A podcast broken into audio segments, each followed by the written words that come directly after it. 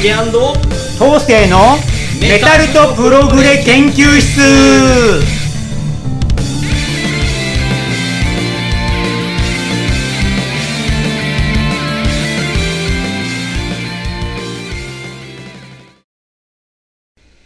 はい、皆さんこんにちは。ジュリアンコンカッセの竹です。はい、メタルとプログレ博士緑川東生です。いやー暑いっすね。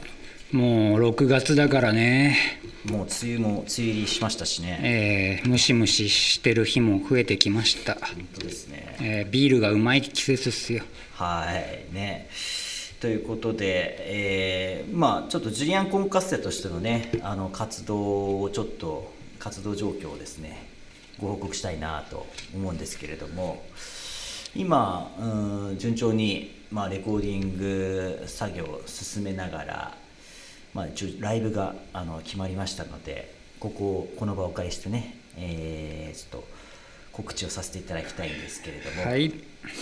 えっと7月何日でしたっけ？23だっけ？7月土曜だっ23けか？ね。ね。もう準備しとけよって話だよね。そうですね。7月23日ですうんね、土曜だね。はい土曜日、えー場所は、えー北浦和のエアーズさうんん、そうだね。でやらせていただくことになりました。実は2月にやろうとしてたんですよね。あ、そうだ北浦和でね。あ、はいはい。だからジュリアン今のジュリアンとして北浦和エアーズでやるのは多分初めてですよね。初めてですね。まあ、ライブ自体去年7月とかだっけ？以来。1年ぶりになりますので、えーラインナップ、まあ、メンバーのラインナップも、えー若干あの変わりましたし、うんえー新しい曲なんかもね、えーいろいろ詰めている最中ですので北浦和のエアーズで、えーラガーへ行こう。ラガーで行こう。ビール飲める。そうビールがね安く飲めるイベントだそうなのでえいいですね。えーまあぜひ、えー来ていただきたいなと。そうですね、まあ、埼玉県人は全員集合でね東京の人も来てみたいな。いらしてください、ありがとうございます。それでは、えー本題にあ入っていきたいなと思うんですけども、まあ、先週までは北欧メタルうーんまあ、その他アクティカうん選手をお届けしたんですけどその以前は、えー ストラトバリウスですね、えーやらせていただいたりとかしたんですけれども今週からはですねまたプログレサイドに戻りましてはい。えーまあ、ニール・モーズを中心にそうですね。あのやっていこうということなので、トランスアトランティックとかね、はい。この前フラワーキングスやったからそれもつながってるかもしつながりれない。ですねでやっていきたいなと思うんですけれども、今日は、えースポックス・ビアードですか、まあニールのね、はい。こう歴史的にこう振り返っていこうかなと思いますよね。はい、よろしくお願いします。はい、ニール・モーズね、アメリカのアーティスト、1960年生まれですね、ちょうど僕より10歳ぐらい上なのかな、えーえーで、まあ、92年にあおお兄さん、アラン・モーズ、アラン・モーズとね、2人でプログレッシブバンド、えスポックスビアードを結成するんですよね。えで、まあ、順調に活動してて、2002年に脱退するんですけど、それまでに6枚のアルブアルバムをリリースすると。で、その間にドリームシアターのマイク・ポートノイとかね、フラワーキングスのロイ・ネストルトと一緒にトラトランスアトランティックってね、ご存知の方も多いでしょうけど、スーパーバンドを結成してね、それも活動していくわけですね。まあ、2002年にある時クリスチャンとしてのねこうボーンアゲインって言われるらしいけど神聖っていう体験を経験してさらにこうキリスト教にのめり込んで一旦音楽を休止しちゃうらししちゃうんですよね。でスポックスビアードスポックスビアードを脱退して、えークリスチャンロック作品を作るソロ活動へと移行するわけですね、えーそういう中でいろんな宗教作作品に関わるコンセプト的なアルバムを、えーリリースしていくというね、えークリスチャンミュージシャンと言っていいんじゃないでしょうかね。まあ、スポックスビアード結成した時のメンバーは、ニール・モーズと、えーお兄さんのアラン・モーズ。あとニック・ディバージリオっていうねこの方ドラマーなんですけど歌も歌えて、えー後にビッグ・ビッグ・トレインっていうイギリスのバンドに加入する方でですね。あとはジョン・バラードって方がベース、えーでその後バラードさんが脱退しちゃってベースにデブ・メロスって方が参加した、えーデビューアルバムを1995年に発表するんですね。これがスポックスビアードの「えーザ・ライト」ってアルバムですね、うん。95年。それまでアメリカのプログレっていうとね、えー、と70年代はカンサスっていう有名なバンドがいてね、えー、カンサスは今も活動してるんですけどやっぱり80年代になると産業ロックが全盛になってどんどんポップ化してっちゃうんですよねカンサスとかも、えー、だからアメリカのプログレバンド自体もあんまりいなくなってプログレハードとかね、まあ、トトとかジャーニーとかそういうのに影響を受けたいろんなスティックスとかねそれは AOR、えー、とポップなプログレハード系のバンドがメジャーになっていく中でアメリカではねこう本格的なプログレバンドっていうのがなかなかそれ以降出なかったねカンサスね。カンサスは知ってますか？知ってます。カンサス結構好きです。いいっすよね。キャッチーで、うん、結構。実はね、はい、多分ね僕前にも話したことあると思うんですけど、えー、あのゲーム音楽が好きで、はい、で FF の多分植松さんとかああそうか。あの絶対影響受けてると思うんですよね。カンサスみんな好きです。日本人みんな好きなのめっちゃあの例えば「ビッグブリッジの死闘」っていう、えー、あの曲があるんですけども、はいあれもろ観察なんですよ、ね、あそうなんですね。ちょっとチェックしてみないと。えーまあ、観察はそれだけ影響を与えてるんですね。いずれそうか観察もやんなきゃダメですね特集で。そのうちやりましょうね。ということでカンサスっていう、ね、偉大なバンドがアメリカにいたんですけどそれ以降はビッグネームが現れなかったんですよね、えーと、こうマニアックなバンドはいろいろ出てきたんですけどね、まあえーと、エコリンとかあとディシプリンとかそういうバンドも90年代に出てきたんですけど、えー、その後現れたのがスポックスビアードなんですね、まあ、同時期にグラスハマーっていうバンドがデビューしてそっちはイエス系の、えー、叙情的なこう優雅なプログレシンフォニックロックでね今だとスポックスビアードとグラスハマーがアメリカの2大プログレバンドとなってるようですね。ということで、スポックスビアードの95年作がデビューアルバムですね。まあ、割とネオプログレブームっていうのが起こっててね、90年代から。まあ、それ、まあ、イギリスを発端にして、えー、そうですね、その後北欧に行ったんですよね。そこ、北欧でアングラガルドとかアネクドテンとか、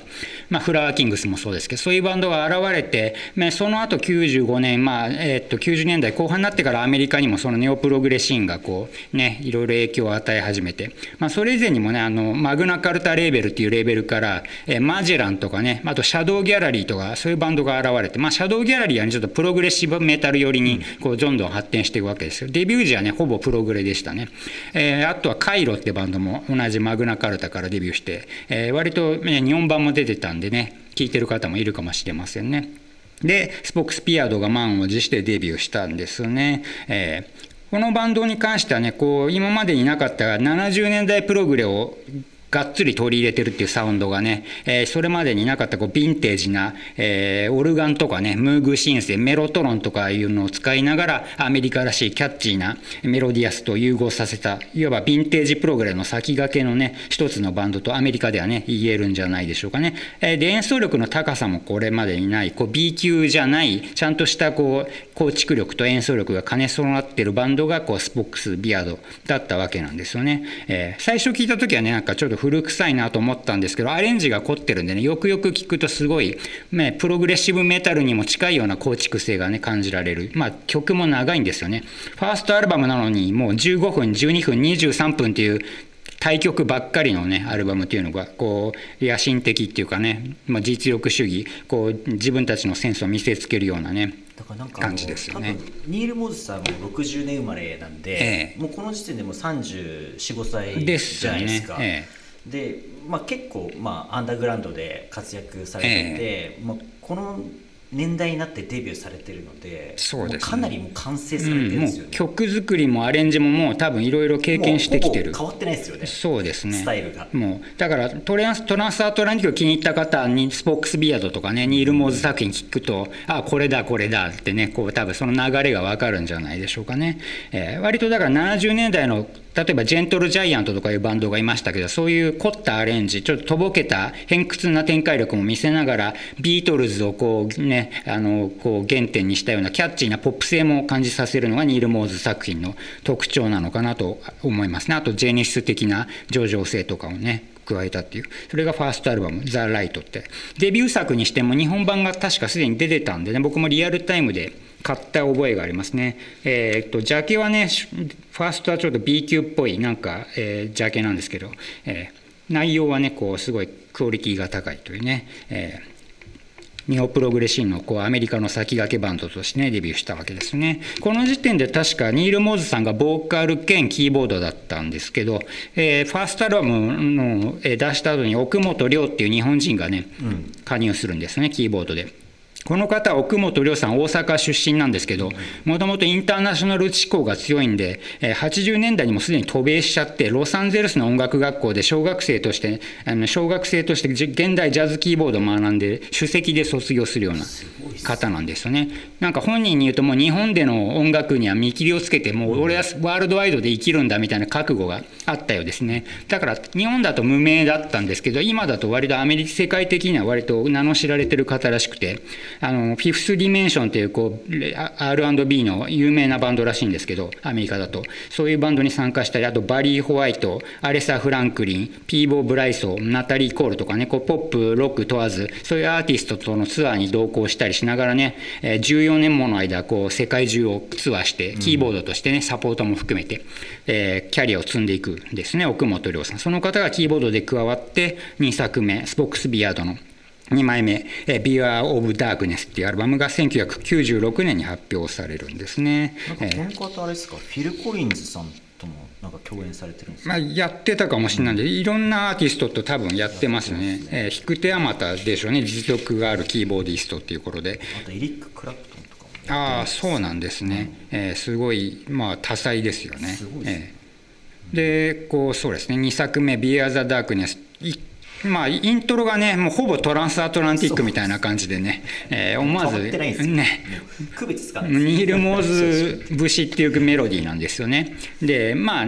10分以上の対局もありながらこう、ね、小曲アコースティック曲なども織り交ぜてね。ファーストよりはよりバランスが取れた聴きやすい内容ですよね。でニール・モーズリーダーなんでほぼ全部の曲を作りながらね歌ってるわけで、えー、70年代的なねヴィンテージロックの感覚を、えー、こう感じさせながらね、えー、シンフォニックなキーボードとかコーラスワークを、え、加味してこう優雅に仕上げたすいいアルバムなんですよね。基本的にスポックスビアードのアルバム、どれも外れがないんで、まあ、どれから入ってもいいんですけどね、えー、まあ、えー、2作目もすごいキャッチーなアルバムなんですよね。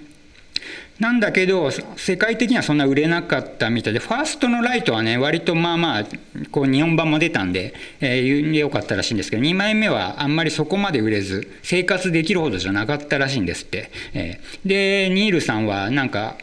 4人兄弟だったのかな？もう一人のお兄さんリチャードさんの勧めでこうドイツに渡ってパブでワンマンバンドでヒットソングを、えー、演奏するようになるらしいんですよね。ドイツと、えー、ドイツとカリフォルニア行き来しながら、まあ、ドイツっていうのはそういうなんかヒットソングを演奏してこうこう、ね、知名度を稼いだりこうお金を稼げるような土壌があるんでしょうね。えドイツ行きながらスポーツビアードの活動もしながらライブ活動したりしてね、えそういう同時進行で行き来してたみたいですねドイツとアメリカを。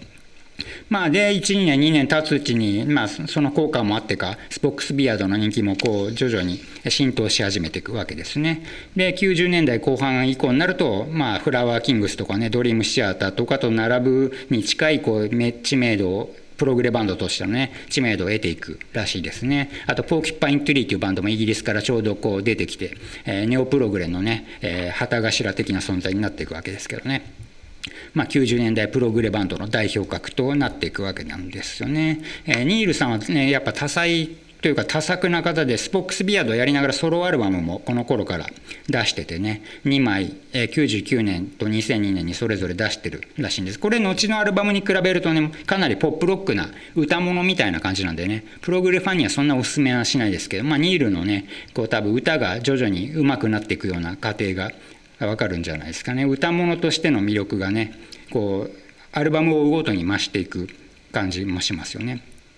で3枚目が、えー、スポックスビアードね「え、ザ・キング・え、カインドネス・オブ・ストレンジャーズ」ってアルバムが98年に出ますね。えーこの作もまあ方向性は同じなんですよね。10分台の曲も多いけどこうキャッチーなメロディアス性、えー、爽やかで優しいメロディ,、ね、メロディでテクニッカルなんだけどこうそこまで、まあ、ドリームシアターほどこうすごいねテクニック路線じゃなくて。自然体な優雅な演奏力がね、えー、一体となった、まあ、まあ僕から言わせると新しき開口主義っていうんですかね、うん、こう古き良きものを再構築していく。70年代的なもうビートルズとかああいうね昔のものをプログレッシブロックに取り入れていくような。ブラッシュアップって感じそうですね、えーだからなんかうん、往年ちょっとおっさんプログレファンが聞いてもなんか良さを感じるんですね。あんま堅苦しくない硬くない柔らかな音作りっていうかねもうすでに3作目にしてベテランバンドみたいなね、こう自然体の肩の力が抜けたササウンドでね、えーもう心地よく聴けるメロディアスなアルバムなんですね。まあ、この路線でまあ続いていくんですね。4枚目、まあ、この辺りはもう毎年、毎年出してますよね。99年にすでに4枚目が出てて、えー、Day for Night ってアルバムですね。まあ、僕としては前作のね「カインドネス・オブ・ストレンジャーズ」がすごい良かったっていうのとあと次の5枚目がすごい出来がいいんでその間に挟まれてるんでねこの4枚目は割と地味なイメージなんですけどよく聞くとすごいキャッチーな、えープログレっていうよりはメロディックロックとしてね楽しめる、えーポップと言えるぐらいなこう聴きやすさがあるアルバムですね。えーまあ、演奏力が抜群なんで往年のね、まあ、トトとかそういうものに近いような感じでも聴ける。アルバムに仕上がってるかもしれないですね。で、翌年にもう5枚目が出ちゃうんですね。2000年。これが V。まあ5枚目ってことですよね。これがまあ僕としてはスポークスビアード初期のニール・モズ在籍時の、え代表作と言える傑作なのかなと思いますね。1曲目から16分のね、対曲で。で、小曲を挟んでもう27分っていう、まあ超絶長いラスト曲が俺なのかな。もうほぼトランスアトランティックみたいな構成ですけどね。ちょうどだからこの後、このぐらいに時期にトランスアトランティックを結成してるのかな、トランスアトランティックに関してはね次回2回目以降にちょっと詳しく語るんで今回はねスポックスビアードメインで語っていきますけど、まあ、トランスアトランティックとのね相互作用なのか分かりませんけどこうメロディアスなね壮大な作風がよりこう吹っ切れたようなえードラマ性を生み出してる、えーまあ、バンドの絶頂期というような、ね、力強さにあふれてて。で70年代風のハモンドオルガンメロトロン含むキーボードサウンドとニール・モーズの、ね、歌うこう優しくキャッチーなメロディー、まあ、歌メロとともにね、えーこう古き良きサウンドをシンフォニックロックに昇華したような、えー素晴らしいアルバムなんですよね。これが V5 枚目バンドの代表作といえる傑作と思いますね。ぜひスポービー最初に聴くならこれから入ってもいいかもしれないですね。ジャケも割と洒落た砂漠になんかジェントルマンが歩いてるようなイメージのね感じのさはいアルバムの。なんかねラッシュにこういうジャケがありありがちな感じですよね。ね。確かに、ええ。そうですね。で、まあ、同時期にスポあトランスアトランティックのね、SMPT っていう2000年作がデビューしてるんですよね。ええ。これはまあ、後に詳しく語りますね。えーっと、それで、スポビとしては、えーっと、その2年後かな、えーニール・モーズの在籍時、ラスト作が、えースノー、これが発表されるんですよね、2002年に。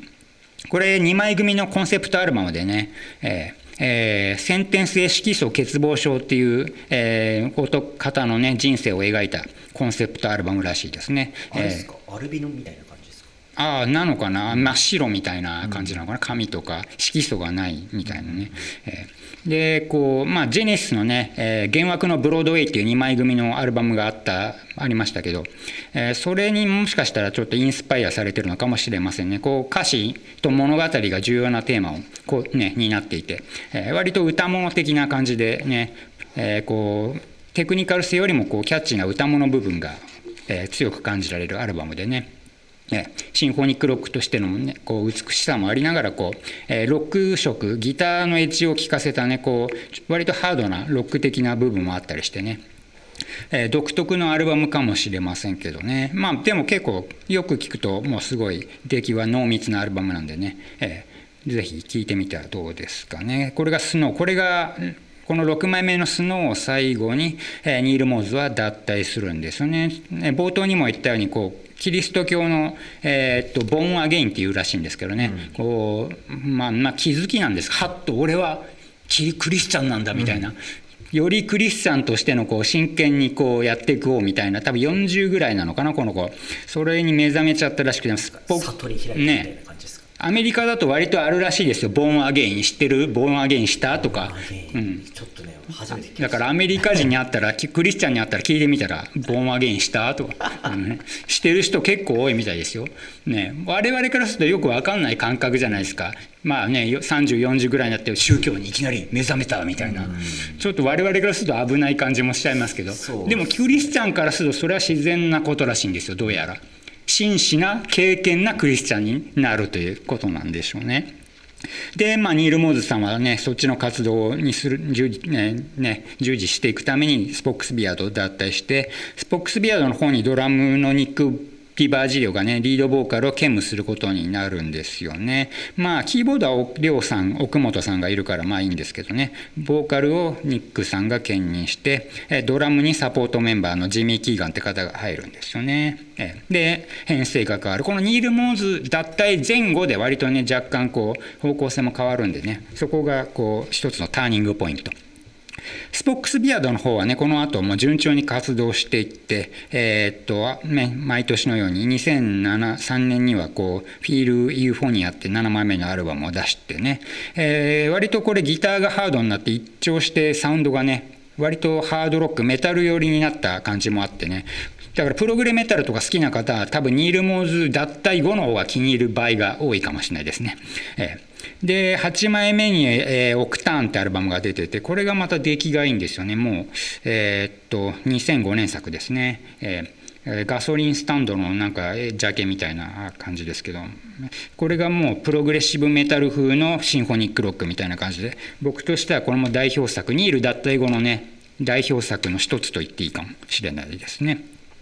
で2006年には9枚目、えスポックスビアードバンド名セルフタイトルのね、えアルバムを出して、え2010年になると10枚目、えーっと 10X っていうバンドですね。あアルバムですね。これを出してますね。でその後ニック・ディバージリオさんが、まあ、ビッグビッグトレインっていうイギリスのバンドに加入するために脱退しちゃうわけなんですよね、えなんでボーカルとしてエンチャントっていうこれプログレメタルバンドで僕かなり好きなバンドなんですけどそのテッド・レナードさんが加入して。だからボーカル的にもねこうテッドさんの歌声僕好きなんで